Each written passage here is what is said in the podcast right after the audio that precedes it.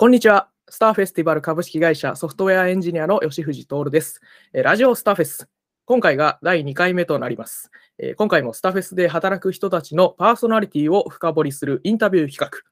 スターフェス奥の細道をお届けします。えーそれでは、スターフェス奥の細道第2回のお相手は、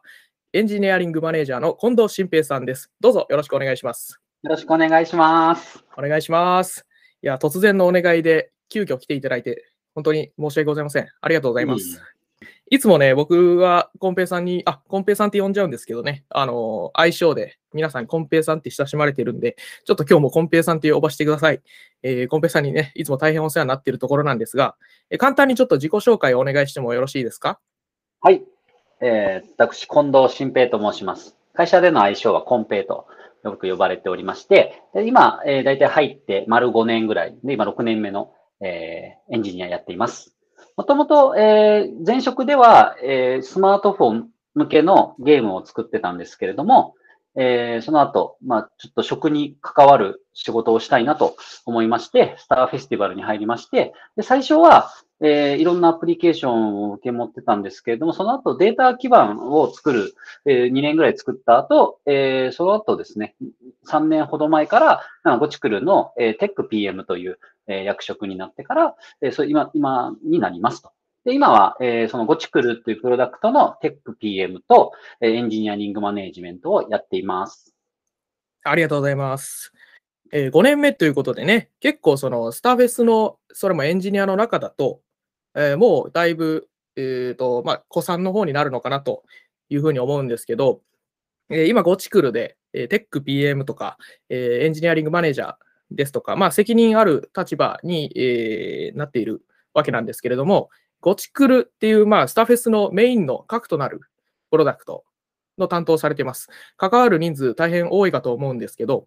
そんな中でちょっと楽しい、どんなことが楽しいですとか、やりがいを感じるようなことあれば、なんか紹介いただきたいなと思うんですが、いかがですか？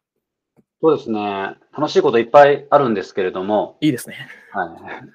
まず、あの、エンジニアとして楽しいのは、例えば、あの、スピード改善みたいな施策をしたときに、ちゃんとそれが数字になって、で、あの、価値として、えープロダクトに出てくるっていうのはやっぱ嬉しいところではありますけれども、うん。まあ、他のところで言うと、ゴチクルってプロジェクトは、ウェブ上の、えー、ゴチクル .com というアプリケーションだけではなく、あの、リアルで、あの、営業、うちのあの営業が、あの、お客様の元へ行って、えー受注してきたりであるとか、あそういうのも含めてゴチクルなので、あの、ウェブだけに関わらない、いろんなプロダクトをやった、なんていうんですかね、えーなんかひ、ウェブだけではなくて広い世界で、えー仕事ができているっていうところに、すごく楽しい、えーことがいっぱいです。うん。えーソフトウェアエンジニアっていう、まあ、仕事柄、ちょっとね、ウェブの世界に閉じちゃうようなことも、えー起こりうるかと思うんですけど、えーそのアナログの食事を提供するっていうところに、えー結構広い範囲で関わっていけるっていうところが、まあ、すごい一つやりがいなのかなっていうふうに、ちょっと今聞いて思いました。そうです。はい、ありがとうございます。いいですね、楽しそうですね。えーたくさん関わること多いですし、まあ、結構ね、大きい、えー規模、まあ、スターフェスの中だとね、結構規模大きいプロダクトだと思うので、ちょっと、まあ、やりがいももちろんあるんだと思うんですけど、そのプレッシャーを感じることなんていうのも結構あるのかなと、えー僕見てて思うんですが、そのあたりいかがですか？そうですね。プレッシャーを感じることもいっぱいありますし、ありますよね。やっぱりはい。うんやっぱりあの、アラートが上がってきたら、あの、あれですね。インフラ系のアラートが上がってきたら、もう、いつも、なんか胸がヒュンってなりながら見ています。あそうですよね。まあ、そうですね。まあ、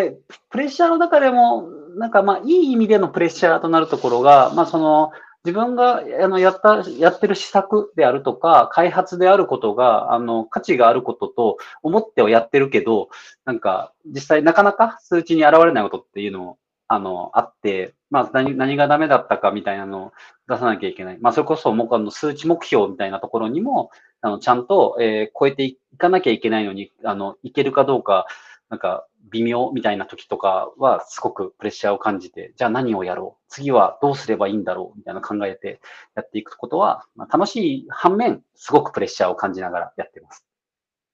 あ、いいですね。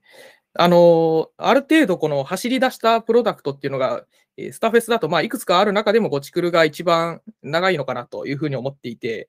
で、まあ、まあ、僕とかがね、個人的に携わっているプロダクト、えー、だと、まだあの機能を、こういう機能を開発していくっていうのが、えー、目標になってたりするんですけども、ゴチクルとかね、あのもう随分と走り出して、えー、久しいというプロダクトだと、そういう数字を追っていくみたいなところの楽しさもありながら、まあ、プレッシャーも感じるところがあるということですね。えー、結構責任重大ですね。メインのプロダクトだし。まあ、メインだからこそ、うん、なんか、できることとかやらなきゃいけないことっていうのがいっぱいあるので、まあ、だからこそプレッシャーも感じるんですけど、うん。まあ、そうですね。やっぱり、あの、スタフェスの顔なので、ゴチクル、うん、まあ、それを、あの、汚さないようにっていうとちょっと違いますけど、まあ、もっと、あの、大きな顔ができるように、はい、育てていくっていうところの、はい、楽しいところですね。ありがとうございます。あの、プレッシャーの話でちょっと一つ思い出したんですけど、あの、コンペイさんのさっきアラートの話されましたよね。はい。で、アラート来た時にまあ縮み上がるよと。で、あの、2年ぐらい前、結構前なんですけど、その、僕、コンペイさんの障害対応のあの振る舞いを見て、ちょ感動しまして、そのね、あの、通常、まあ、コンペイさんが、えー、そういう立場なので、その外のまあ、外といいますか、そのまあ、エンジニア以外の方とのへの報告の役とか、そういうことを担当されることが、えー、多いと思うんです。はい、で、あの、障害対応の部屋に、ディスコードの部屋があってね、そこにみんなエンジニア全員集まって、こう、ああでもない、こうでもないというふうに調査しながら、えー、コンペイさんが司令塔をやってくださってね、えー、対応していくんですけど、あの、まあ、すごい初動の緊張感とか、あとエスカレーションのスピードとか、すごい、あの本当に素晴らしいなというふうに外、あの、まあ、見てて思ったんですけど、あの、コンペイさん、その中でね、あの、うん、あの盛り上げてたんですよね。障害対応ルームを。すごい、あの、みんなを笑わしてて、はい、その、障害対応で MC やってる人、僕初めて見たんで、ちょっとそ、それは僕できないなと、すごいなと思いましたね。そうですね。あの、覚えてます。はい。あの、みんなの前で、あの、ディスコードで画面共有しながら、自分がコードを書いて、プルリクエスト投げたら、あの、みんなが、あの、looks good to me って、あの、いっぱい書いてくれたの覚えてます。あの時は、本当に課題が、なんかあの、難しかったです。なんかそのアラート出てる内容、これやれば治るだろうとは思うけど、確信はないみたいな対応だったので、なんか、元気にやろうって思いました。なんか、元気にやらないと失敗しませんかね？なんかリリースって。ああ。僕の持論なんですけど、なんか失敗しそうだと思ってやったリリースは失敗するし、なんか楽しいっていうか、元気にリリースすれば成功するみたいな、ちょっと自分の信念があって、なので、あの、いい空気を作ってリリースボタンを押したいんですよね。いや、空気ね、すごい大事だなと、その時感じましたね。あの、なんですかね、周りの、その他のエンジニアのメンバーがね、あの、障害報告ページ記入してくれたりとか、すごい、あの、全員で力を合わせて、ここを乗り換え、乗り越えようという中で、まあ、あの、コンペさんがもう回してくれて盛り上げてくださったんですごいいい空気で、で、いいスピード感で対応できてたのを見て、まあなんかこのスタフェス入ってよかったなって僕自身思いました。よかったです。やっぱあれですよね。限界の方が人は出ますからね。そうですね。なんかね、あの外科医の人があの音楽流しながら手術するみたいな、こんな感じなんかなってね、ちょっと思いましたけど、はい。まあそんなところもありながら、えー、ゴチクルで、えー、プレッシャーを感じつつも楽しい仕事をされてらっしゃると、えー、いいですね。素敵ですね。はい。えっ、ー、と、ちょっとじゃあ、えー、別の立場の話をさせていただきたいと思うんですけれども、はい、えー、コンペさん、今年からエンジニアリングマネージャーをされているということなんですが、はい、えっ、ー、と、エンジニアリングマネージャーになったいきさつ、えー、教えていただいてもいいですか？そうですね。まあ、もともと、あの、弊社ってエンジニアリングマネージャーみたいなポジションの人って、あの、いなくて、あの、ちょっと話をすると少し前に戻るんですけど、えっ、と、エンジニアの数がすごい少なかったので、結構みんなが横一線の感じで、誰かが誰かをマネジメントするみたいなのはなかったんですけれども、まあ、人が増えてきたタイミングで、あの、もともとまあ、ゴチクルの、まあ、テック PM はずっとやってたので、まあ、そこで、あの、目をつけていただいたというか、あの、お話いただいて、あの、まあ、ぜひ、あの、自分がやってみたい、あの、ポジションでもあったので、あの、やらせていただいてという経緯です。うんうん。あの、そうですよね。あの、周りの一緒に、えーと、開発するメンバーからもすごい頼りにされていて、あの、もう自然とそういう立場になりつつあったのかなと、まあ、あの外から見てて思ってました。まず年齢的な面も少しあったのかなと。うん、いや、うん。まあ、あまり年齢の話すると、自分だって全然まだ若いつもりでやっているので まだまだ。はい。でも、あの、年下の方が多かったっていうところも、あるのかなと、ちょっと思ってます。えっ、と、1年エンジニアリングマネージャーもされているんですが、今年やってみていかがでしたか、はい、今年ですか？いや、難しいですね。なんか、あのー、なんですかね、テック PM でやってる時っていうのは、あの、なんですかね、良くも悪くも、あの、一緒に楽しく仕事をしていればよかったですけれども、あの、エンジニアリングマネージャーになってくると、あの、チームで、そのチームがどれだけのアウトプットを出せるか、で、その高いアウトプットを、えー、どんだけ、あの、品質高いアウトプットを出せるかというところが、あの、大事になってくると、あの、思ってやってたら、その、仲良し小良しはダメだと思うんですけれども、かといって、なんかあの、威圧的なのも違うと思うし、で、試し、いろいろ試しながらやって、まあ、それができ、出てる、できてるのかなっていう疑問の連続なので、難しいですね。あと、やっぱり、あの、フルリモートでやっているので、顔合わせることはなく、まあ、あの、よく会話はたくさんやりますけれども、やっぱ声だけであったりとかすると、微妙な、あの、ニュアンスが、あの、うまく受け取れなくて、結構ストレスを与えてしまったのかなとかも、あの、考えてはいるんですけれども、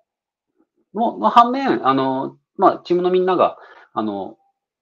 バリュー出してくれているので、あの、チームとしてはすごいいいなと思い、思ってはいますが、自分自身はもっと成長していかないといけないなと強く思ってます。うんうんうん、なるほど。いや、いいですね。新しい挑戦だなっていう感じがしますが、えー、そうですね。やっぱりテキストのコミュニケーションの難しさとかは、まあ、あの、その、こういうリモートワークが、えー、行われるようになってからは、世間でもたびたび囁かれてますけども、コンペイさん、特に、その、とびきりフランクに話す、もうなんかエンジニアの、社内のエンジニアの中でも一番こうフランクに話すのが、あの、もう意識せずとも、あの、そういう風になってるっていう方だと思うんで、仲良し、小良しじゃダメっていう、そこも難しいところなんですけど、コンペイさんがこう、そのフランクを一歩引っ込めているところを想像すると、やっぱちょっとね、僕は切なくなりますがね。えー、引っ込めてるわけじゃないですけどね。あの、やっぱちょっとエンジニアとしては、あの、なんか仲仲良くというか、あの、結構対話型のあのエンジニアだったので、あの、それは続けてるんですけれども。うんうん。そうですね。やっぱ何でもなんかこう、話しすぎてたなとはちょっと思うので。うんうん、そうですね。あの、話す内容が変わった感じですね。話す量とか、あの、その人とのコミュニケーションの回数は、あの、変わってないと思いたいです。はい。え、ー、と、エンジニアリングマネージャーとしてまあ1年経ったわけですが、この後、どういうチャレンジをしたいとか、そういう展望があったりしますか？あそうですね。やっぱり、ね、エンジニアリングマネージマネージャーやってて、まあ、もちろん、あの、エンジニアの人と話す機会が多いんですけど、まあ、それ以外のあの方、会社の中でも非エンジニアの方と、えー、仕事することって結構多くて、あの、でエンジニアの仕事のやり方って、やっぱり結構、あの、効率的であったりとか、すごい理にかなってたりするところって多いので、あのそういう仕事のやり方というのを、なんか非エンジニアの方にも伝えていけるような、あの、ところとか、あと、やっぱりエンジニアってものを作って、なんかあの、なんか語るというか、あの、あまり自分から、これすごくない、これすごくないとかっていう人って、やっぱりあんまりいないので、あの、みんなが作った素晴らしい、えー、プロダクトを、あの、どう素晴らしいかと伝えていけるっていう、あの、そういう人になっていきたいなというところ。ですね。それができると、あの、チームのみんなが、あの、楽しく、えー、仕事できると。チームってあの、エンジニアチームだけじゃなくて、プロジェクトで、あの、楽しく仕事ができるようになって、まあ、そういうシナジーが、あの、生まれていくと、あの、信じているので、あの、プロジェクトを良くする、えー、ような行動をしていきたいなって考えてます。ありがとうございます。いや、とてもいいですね。あの、エンジニア以外の方との、まあ、あの、関わりですとか、特に、まあ、謙虚な皆さんエンジニアとしてはやっぱ謙虚なメンバーが多いと思いますんで、まあ、なかなかこう自分がやったことをこれやったぜと、えー、大声で言いづらいかもしれないんですけど、まあ、そういうのをコンペイさんが、えー、エンジニア以外の方にもね、あの届けてくださったら、えー、すごくいいプロジェクトになるんじゃないかなというふうに思いました。引き続きよろしくお願いします。はい、ありがとうございます。えっ、ー、と、じゃあ、ちょっと次のトピックなんですけど、えっ、ー、と、コンペイさん入社して5年ということなんですが、はい、えっ、と、まあ、5年でこういう表現が正しいのかわからないんですが、まあ、あの最初に申し上げたように、古参ですねというふうに思います。はい、えー、今、在籍するエンジニアの中だともう2番目ぐらいですか ?3 番目とか。そうですね。まあ、一人ちょっとあのエンジニア外からのあの社内の制度でエンジニアになったあの子がいるんで、その子が一番今一番長いのかな。うん、なんで、その子を入れると3番目。で、うんうん、エンジニアで入社していったと2番目ですね。あの結構もう、その、まあ、十数人いる中で、だいぶ、えー、子さんのメンバーなのかなというふうに思うんですけども、えー、まあ、いろんな変化を見られたと思います。えー、率直に今のスタフェスが、に対して、まあ、どういうふうにお思いですか？あちょっと感想、率直に。はい、すごくいい、良くなってきたなというか、あの、前が悪かったわけではなくて、あの、うん、自分たちで考えて良くしてきたなというのを、すごく感じているんですよね。で、まあ、特に今、あの、エンジニアが、あの、プロダクトをに関わることが多くなったっていうのは、その、プロダクトを作るではなくて、その、企画の段階から入ることも多いし、あの、どういうことが、えー、価値を出せるかっていうことを、エンジニアが考えることが多いというところがすごく、あの、いいなと思ってます。まあ、それが、悩む原因にもなるんですけれども、本当にこれはやるべきかどうかみたいなとことか、まあ、あの、エンジニアではプログラムを書くこと以外の、えー、で悩むことってすごく多くなってきたんですけれども、まあ、それも含めて自分たちがなんかあの、ただのコーダーっていうとちょっと言葉が悪いんですけど、なんか、プログラムだけ書いてればいいでしょうみたいなエンジニアではなくて、あのちゃんと、えー、プロダクトを通じて、えー、お客様に価値を届けるっていうところをあの意識できてるあの、エンジニア集団になってきてるっていうところは、すごくあの良いですね。うん。そうですね。僕もそれはすごく感じますね。僕自身はそんなにその5年ほども経ってないスタッフェス歴なんですけども、えっ、ー、と、まあ、変化、あの、最近の変化としてはやはりね、そういったプロダクトに強く関心を持ってみんなやれてるなというところがすごくいいなと思います。あの、なぜこの機能を開発しているのかというところが、まあ、全員共有した上で、えー、コミュニケーション取れていますし、えー、そのリリースのサイクルを、えー、いかに改善していくかっていうところも、えー、やれてると思いますんで、そういった面、すごく僕もいいなと思います。えー、はい、今のスターフェスがどういう、えー、風に感じているかっていうことを伺ったんですが、えーと、一番変わったなって思うこと、何かありますか？あえっ、ー、と、エンジニアのあの会話が増えたなと思います。あのそのエンジニア同士の会話だけではなく、あのそうそう、非エンジニアの方、まあ、ステークホルダーの人との会話っていうのがすごく増えたと思ってて、うん、あの僕が入った頃って結構あの一人一人があの、まあ、机に向かって集中してタスクをこなしていくみたいな、まあ、結構タスク消化型だったんですけれども、あの、まあ、プロダクトファーストになってから、あの、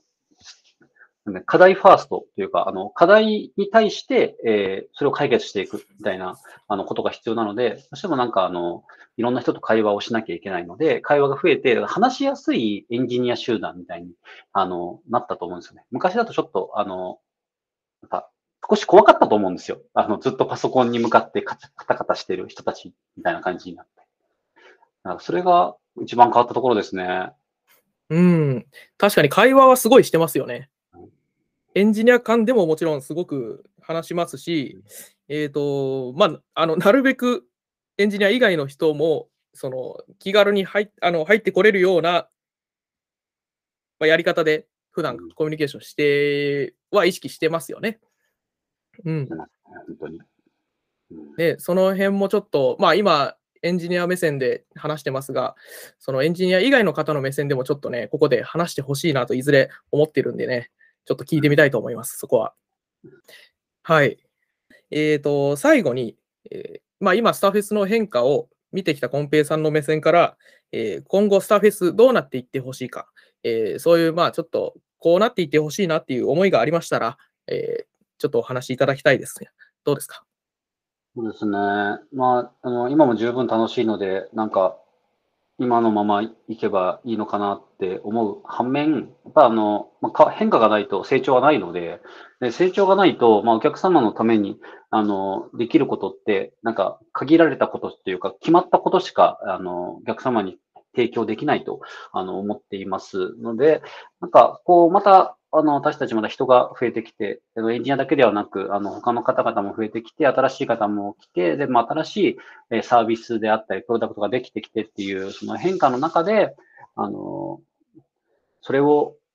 なんか、うまく、えー、いい方向っていうと、すごい曖昧な言葉にはなるんですけれども、なんか、えっ、ー、と、プロダクトを大きくする、新しいプロダクトを世に出すというところに、えー、もっと頑張って